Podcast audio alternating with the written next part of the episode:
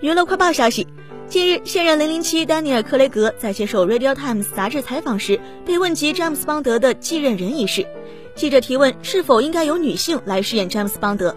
丹尼尔·克雷格表示，这种说法是对女演员的伤害。女性演员和有色人种演员们都值得更好的角色。当女演员能有和邦德一样优秀的女性角色的时候，为什么他们还要去演邦德？